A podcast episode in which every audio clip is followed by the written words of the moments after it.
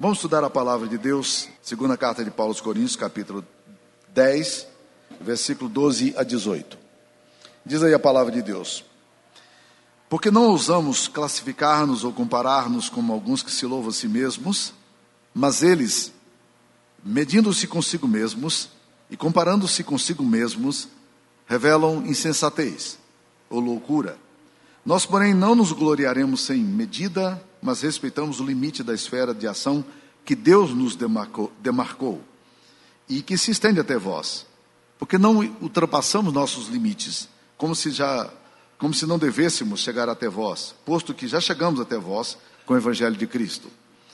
Não nos gloriando fora da medida que no, nos trabalhos alheios, e tendo esperança de que, crescendo a vossa fé, seremos sobremaneira agradecidos com, entre vós, dentro da nossa esfera de ação a fim de anunciar o Evangelho para além das vossas fronteiras, sem com isso nos gloriarmos de coisas já realizadas em campo alheio. Aquele, porém, que se gloria, glorie-se no Senhor. Porque não é aprovado quem a si mesmo se louva, e sim aquele a quem o Senhor louva. Queridos irmãos, é muito importante a gente entender o lugar nosso na história, o lugar nosso no reino de Deus e o propósito que Deus tem para as nossas vidas. É muito fácil a gente fazer leituras equivocadas acerca de nós mesmos e acerca do que Deus nos chamou para fazer. E quando nós fazemos esse tipo de leitura, em geral, nós é, incorremos em dois riscos, dois perigos muito grandes. O primeiro é de achar que somos o que não somos, e o segundo é de querer ser o que Deus não nos chamou para ser. Os dois são perigosos. E o apóstolo Paulo está tratando exatamente desse desse, nesse texto sobre isso. Em primeiro lugar, ele vai falar um pouquinho sobre a falsa ideia que algumas pessoas tinham sobre si mesmas. Ele, ele começa no versículo 12 dizendo: Não usamos classificar-nos ou comparar-nos com alguns que se louvam a si mesmos, mas eles, medindo-se consigo mesmos e comparando-se consigo mesmos, revelam insensatez. Que coisa complicada, não? A pessoa, quando ela não entende exatamente o seu lugar, o que, que Deus a chamou para fazer, ela ela pode achar que ela é o que não é. E isso pode trazer uma enorme complexidade para o seu coração, porque ela começa, começa a se comparar consigo mesmas.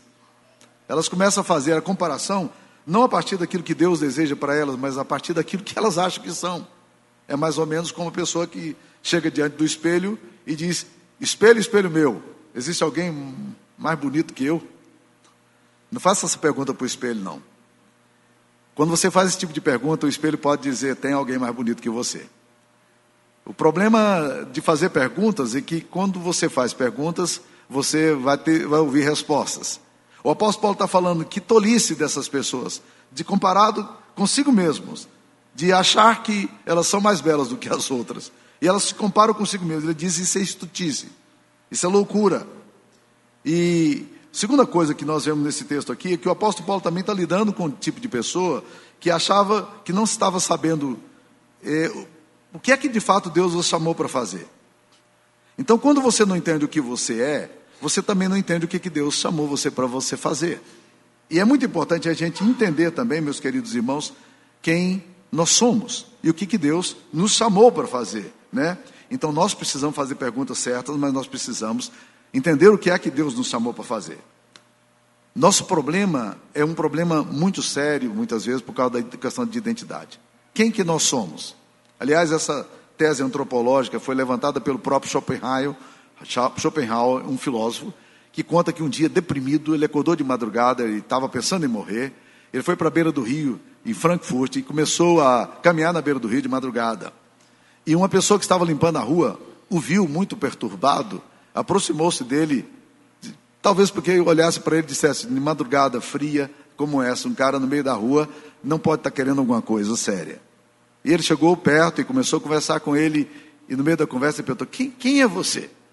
E o filósofo Schopenhauer olhou para ele e disse: Rapaz, sentado no banco, ele olhando para o cara, disse assim: Rapaz, a coisa que eu mais gostaria de saber na minha vida é quem eu sou.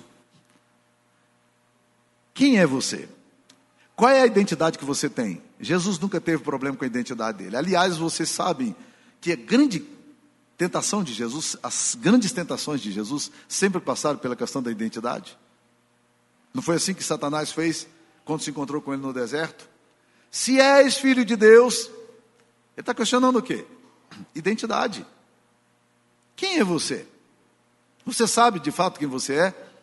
Mas quando você vai para a cruz, você percebe que a mesma ideia que Satanás levantou, suscitou lá no, no deserto, ele vai suscitar novamente. E agora ele suscita como? Ele suscita pelas autoridades que se levantam e perguntam para ele exatamente, dizem para ele quando ele está na cruz: salvou os outros, a si mesmo se salve, se é de fato o Cristo de Deus, o escolhido. O que as autoridades estão falando? Ah, será que alguém que realmente é filho de Deus pode estar nessa situação como você está? Identidade. Mas não é só, não foram só as autoridades que fizeram isso. Mas também nós percebemos uma outra, uma outra abordagem, que foi a dos soldados. Ou, ou melhor, das pessoas que estavam morrendo com Jesus, dos ladrões na cruz. Um deles levantou e falou: Se és filho de Deus, livra-te dessa cruz e livra-nos a, a nós também. Identidade. Olha como a questão de ser é importante para nós. Quem é que nós somos?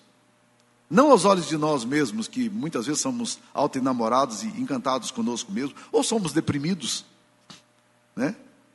Existem dois tipos de leituras possíveis aí. Quando você começa a olhar a sua identidade, você olha para dentro de você mesmo, tentando se autodescobrir, e você pode então ter uma falsa ideia de que você é mais do que você é, ou você pode ter uma falsa ideia de que você é menos do que você é. As duas situações são complicadas. Nós precisamos descobrir qual a nossa identidade. Jesus nunca teve crise. Por exemplo, ele nunca tentou provar a identidade dele. Em nenhuma dessas tentações que Satanás fez a ele, ele nunca tentou provar qual era a identidade dele. Jesus não se preocupou em explicar quem ele era. Não, ele poderia ter feito isso, gasto um tempo filosoficamente ou teologicamente falando, explicando. Não, ele não fez isso. Por quê? porque Jesus sabia qual era a identidade dele. Então pare de se comparar consigo mesmo. Se você estiver deprimido, você vai olhar para você e você vai começar a achar que você não vale nada. Você é um lixo. Que você está perdido e que a coisa mais interessante para a sua vida talvez fosse dar um tiro no ouvido. Você comparou com quem? Com você mesmo? Mas se você começa também a olhar para você e você está no momento bom da sua vida, você começa a ficar auto-enamorado e começa a virar um, um personagem narcísico, ou narcisista, que começa a olhar para a água e se encantar com, com a imagem, e aí ir, a partir desse momento não conseguir se relacionar com mais ninguém, porque você é tão bonito, mas tão bonito que você não encontra par. Essa, essa é a grande crise da mitologia grega. É que Narciso nunca mais encontrou ninguém que lhe fosse suficiente. E aí você vive só, e você vai morrer só, e você vai se transformar num lótus, numa planta. É, e essa mitologia é uma mitologia muito interessante também para a gente poder considerar a nós mesmos. Paulo está falando: olha, gente, nós não podemos fazer isso. Nós não nos gloriaremos, mas vamos respeitar o limite de ação que Deus nos deu. Então, primeira coisa, nós precisamos conseguir a nossa identidade. A identidade sua só pode ser encontrada verdadeiramente em Deus. É quando você olha para Deus é que a sua identidade pode ser descoberta. E você tem que descobrir duas coisas na identidade sua que são fundamentais. A primeira delas é que você é criatura de Deus. Você foi criado à imagem e semelhança de Deus. Deus criou para você se parecer com Ele. Isso implica em afetividade, isso implica em autoridade, isso implica em identidade, isso implica em complementariedade, uma série de coisas que você pode trazer a partir daí. A sua identidade é a identidade de alguém que foi criado à imagem e semelhança de Deus. Mas você também precisa encontrar sua identidade num outro lugar. Você precisa encontrar sua identidade na redenção, naquilo que Cristo fez por você. Porque apesar de você ter sido criado à imagem e semelhança de Deus, a Bíblia fala que todos os homens pecaram diante de Deus. E eles perderam a imagem de Deus. Eles foram destituídos da glória de Deus. Eles se afastaram tanto da glória de Deus que a imagem de Deus está perdida neles. Então Deus pode, a imagem de Deus pode se perder. Ela pode ficar ofuscada em você por causa do seu pecado. Então você precisa olhar para quem? Para aquele que restaura a sua imagem, que é Jesus. Quando ele vai para a cruz, ele se torna o homem que Deus queria que nós fôssemos. Ele é um homem perfeito. Ele é aquele que assume esse lugar na cruz, e a partir do momento que você olha para Jesus, você encontra em Jesus o homem que Deus gostaria que você fosse. Mas você não vai conseguir ser o homem que Deus gostaria que você fosse, a menos que o poder de Cristo, a graça de Cristo, a virtude de Cristo se torne a sua, a sua virtude. E isso só acontece quando você se rende a Jesus e você pede para o Espírito Santo morar em você. Ele restaura a imagem. Mas existe uma outra coisa que, que nós precisamos entender aqui. Não apenas nós, não nós temos que transcender essa questão, entender a questão da nossa identidade, mas também nós precisamos entender o que é que Deus nos chamou para ser. Esse texto aqui é fantástico. O apóstolo Paulo fala no versículo 14: Porque não ultrapassamos os nossos limites, como se devêssemos chegar até vós, posto que já chegamos até vós com o Evangelho de Cristo, não nos gloriando fora da medida dos trabalhos. O apóstolo Paulo está falando aqui, meus queridos irmãos, uma coisa muito importante. Nós precisamos entender o que é que Deus nos chamou para fazer, para ser. E é fundamental você entender isso aqui que o apóstolo Paulo fala. Nós respeitamos o limite. Deus colocou limites em mim e em você. Às vezes nós achamos os limites que Deus colocou em nós muito pequenos. E nós ficamos tristes com os limites que temos. A sua liberdade, por mais que você, que a sociedade proclame a liberdade, a sua liberdade sempre é delimitada por Deus. Um peixe, ele tem uma liberdade tremenda. Ele pode viver no oceano. Ele pode transcender os mares. Mas a liberdade dele está limitada ao ambiente dele, a essa esfera de ação. Nós, como seres humanos, nós temos liberdade, mas a nossa liberdade não é plena. Quando você se julga plenamente livre, a ponto de não ter mais limites, você na verdade é escravo. Nós somos livres dentro da liberdade que Deus nos deu. Deus estabeleceu limites para nós. E um dos textos que melhor trabalhei, esse é o texto de Salmo 16, versículos 5 a 6, que ele fala assim: Caem-me as divisas em lugares a menos. É muito linda a minha herança. Ele diz: as, as divisas que Deus coloca sobre minha vida caem em lugares a menos. As cercas de Deus, as fronteiras de Deus, elas estão em lugares a menos. Eu me sinto confortável dentro desses limites de Deus quando eu decido sair dos limites de Deus, como um peixe que quer sair fora da água. Esse é o, é o problema. Os limites de Deus, porém, são limites confortáveis. Eu aprendi isso de uma forma muito interessante, é, com a experiência que eu tive como pastor missionário neozelandês. Esse, é, ele era um grande teólogo, teologia sistemática, Ivan Gilbert Ross, e ele veio para o Brasil para trabalhar na área de educação. E a família dele tinha três meninos, e a base da alimentação da Nova Zelândia é batata. Só que ele chegou aqui, aqui no Brasil já teve épocas. Se você tem mais de 50 anos aí, vai, vai lembrar comigo, né? Dessas épocas. Teve época que era impossível comprar cebola no Brasil, era caro demais. Cebola, é isso mesmo. Teve época que alho era muito caro, ninguém conseguia comprar. Teve uma época também, meus queridos irmãos, que sumiu do Brasil batata. As batatas é, ficaram caríssimas, exatamente nesse período que o missionário veio para cá. O salário dele era muito pequeno. E a base da alimentação, batata. Três meninos que comia que nem frieira brava, né? Tudo adolescente, sabe? Se você tem adolescente em casa, você sabe o que eu estou falando, né? E aí, cara, eles entraram em crise.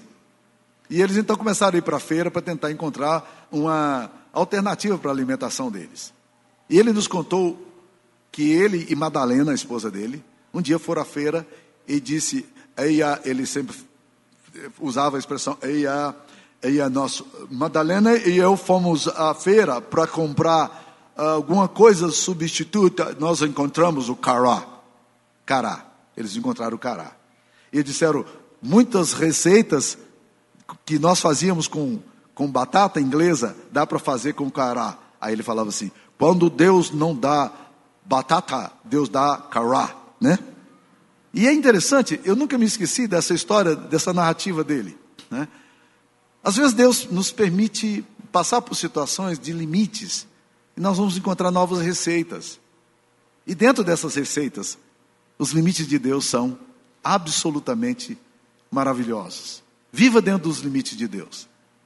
A alegria de Deus, a alegria do seu coração será tremenda quando você aprende a viver com isso. Sabe o que acontece quando você aprende a viver dentro dos limites? A primeira coisa é contentamento. Você não precisa ter tudo o que você quer mas você aprende a celebrar tudo aquilo que você tem. Isso é contentamento. Uma vez o pastor Antônio Carlos Sacosta me disse uma frase eu nunca me esqueci. Ele diz: A nós cumpre dar largueza, dar profundidade, a Deus cumpre dar largueza. O que Deus vai fazer da minha história, isso é problema dele. Ele precisa só aprofundar. Precisa dar profundidade à minha vida. O resto é Deus. E se Deus me colocar nos limites pequenos, está tudo ok para o meu coração. Vamos celebrar isso, vamos viver dentro da alegria que Deus nos dá, vivendo como nós vivemos. Eu gosto muito de um texto de Tiago.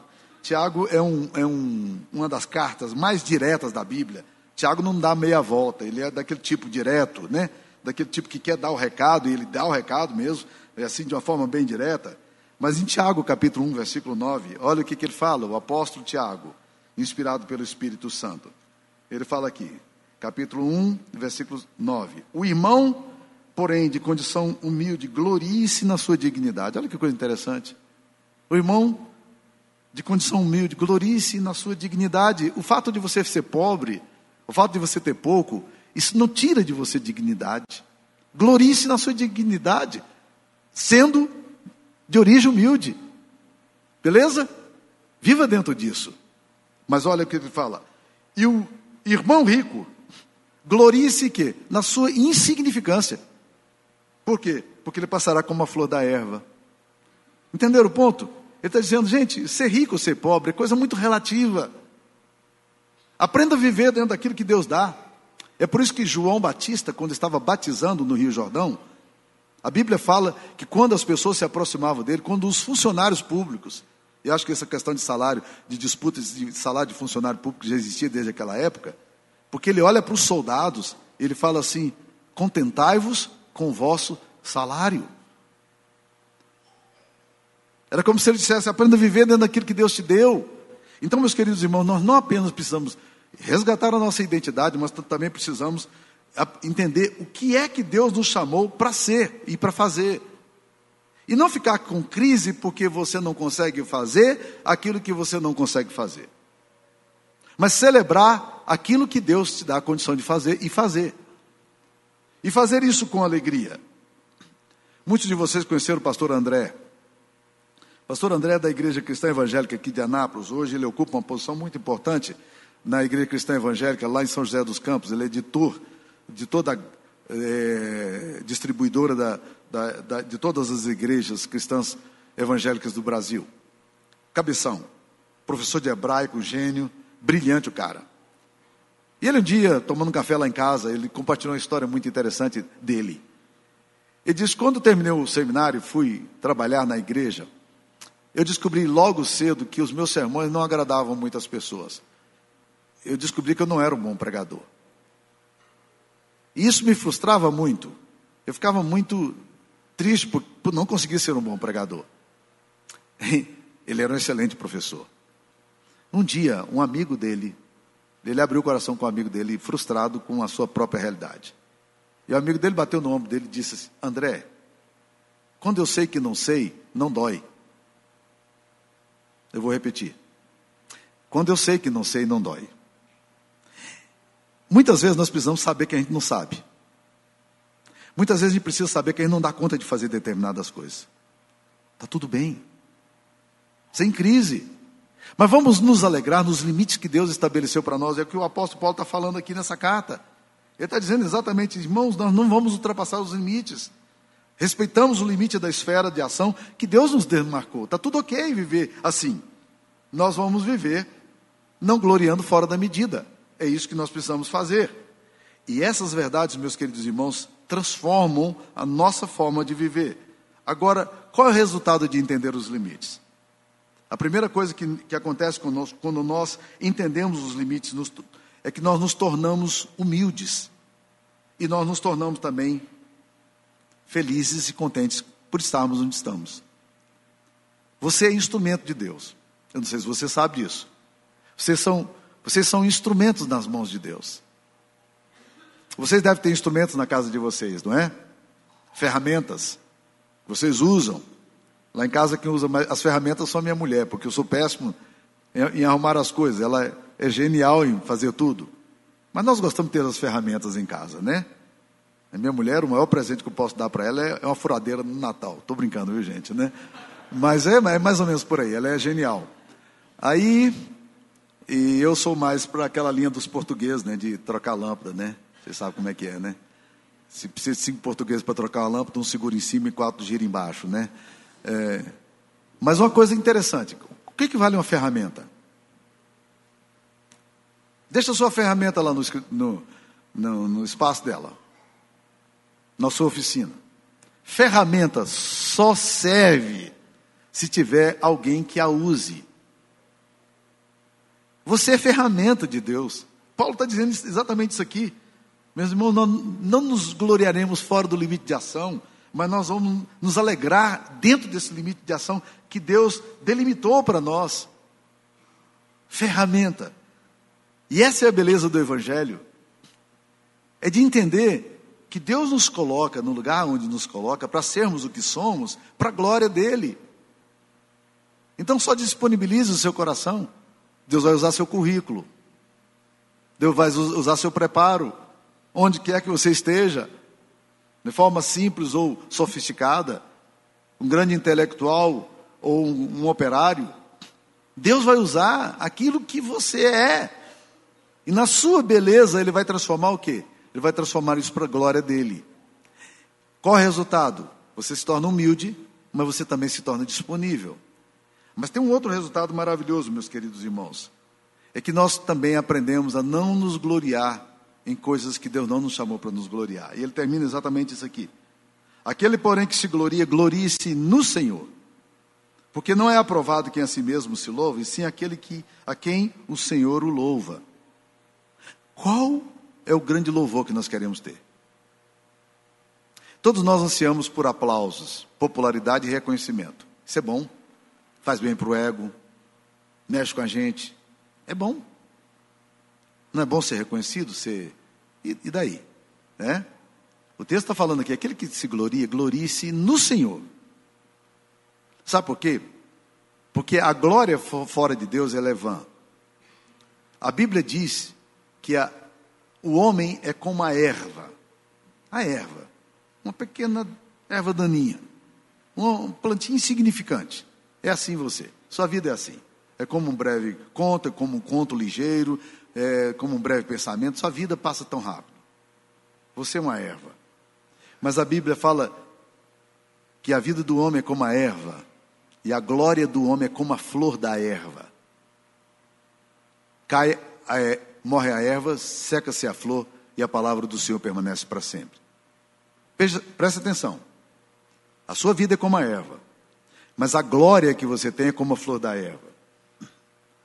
As conquistas que você tem, os aplausos que você recebe, passam assim. E Jesus experimentou isso da forma mais cruel possível. Porque no domingo de Ramos, as pessoas estavam em Jerusalém gritando: Osana, Osana, o que vem em nome do Senhor. Eles estavam jogando as suas roupas para Jesus passar sobre elas. Eles jogavam palmeiras para que Jesus passasse sobre ela. Aquela mesma multidão uma semana depois, literalmente uma semana depois, estaria gritando: crucifica, crucifica. Deixa-nos Barrabás. Crucifica Jesus. Glória. Aplauso humano é muito pequeno para nós. É isso que a Bíblia está falando. De quem você deve buscar a glória? E você sabe muito bem do que eu estou falando. E não venha me dizer que você não gosta de elogio. Uma irmã disse isso para um pastor muito vaidoso, quando eu estava saindo na porta, dizendo: Pastor, seu sermão foi maravilhoso. E o pastor era muito orgulhoso, né? cioso. Ele virou e disse: Irmã, elogio para mim é que nem água na costa de pato, nas costas de um pato. Não entra de jeito nenhum. Ela disse: É, pastor, que entra, não entra, mas que o pato fica todo assim, fica, né? Todos nós gostamos de aplausos e reconhecimentos. Olha o seu Instagram. Olha o seu Facebook. Olha os seus TikTok, seus Reels. Você quer saber quantos coraçõezinhos e quantas curtidas aconteceu ali? Não é assim? É, eu sei que vocês são de outra natureza, isso não acontece com vocês, né? Você está entendendo o que eu estou querendo falar? A gente busca essa coisa do reconhecimento dos homens. Mas a glória dos homens é muito passageira. Aquele que glorie-se, glorie-se no Senhor. Eu tenho que me gloriar em Deus e não em mim, não no que eu faço, não nas minhas realizações, porque o mesmo que aplaude é o mesmo que também vaia. E a minha glória, a minha a glória humana, ela é como a flor da erva, ela cai rapidamente. Então glorie-se no Senhor. Agora, como é que eu posso ter glória diante de Deus? Eu preciso do aplauso de Deus. Aí eu enfrento agora um, um dilema pro, profundo, que é o dilema do Evangelho. Por quê? Porque o reconhecimento e o aplauso humano, que a gente tanto anseia, ele é tão superficial e vazio. Mas a glória de Deus e o aplauso de Deus que nós precisamos, alguém aqui vai obter? Você acha que você vai ser aplaudido por Deus por causa da sua justiça própria? Você acha que você vai ser, eh, vai receber elogios de Deus por causa da sua moral? Você acha que você vai ser reconhecido por Deus por causa dos seus feitos eh, humanos, por causa da sua bondade, da sua generosidade, das suas boas obras? A Bíblia diz que não. A Bíblia diz que todos os homens pecaram, todos os homens estão destituídos da glória de Deus, todos os homens é, é, é, falham diante de um Deus santo. Diante de um Deus santo, tudo que você faz não faz muito sentido. Diante de um Deus santo, tudo que você faz é muito pouco para a sua salvação. Por isso que você não é salvo pelo que você faz. Você é salvo pelo que Cristo faz. O Evangelho não é sobre você. O Evangelho é sobre Jesus.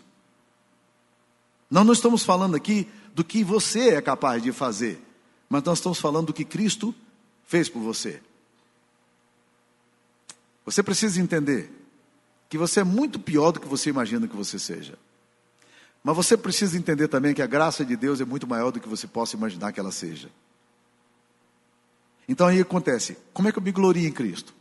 Como é que eu vou estar em pé diante do Senhor no dia do juízo?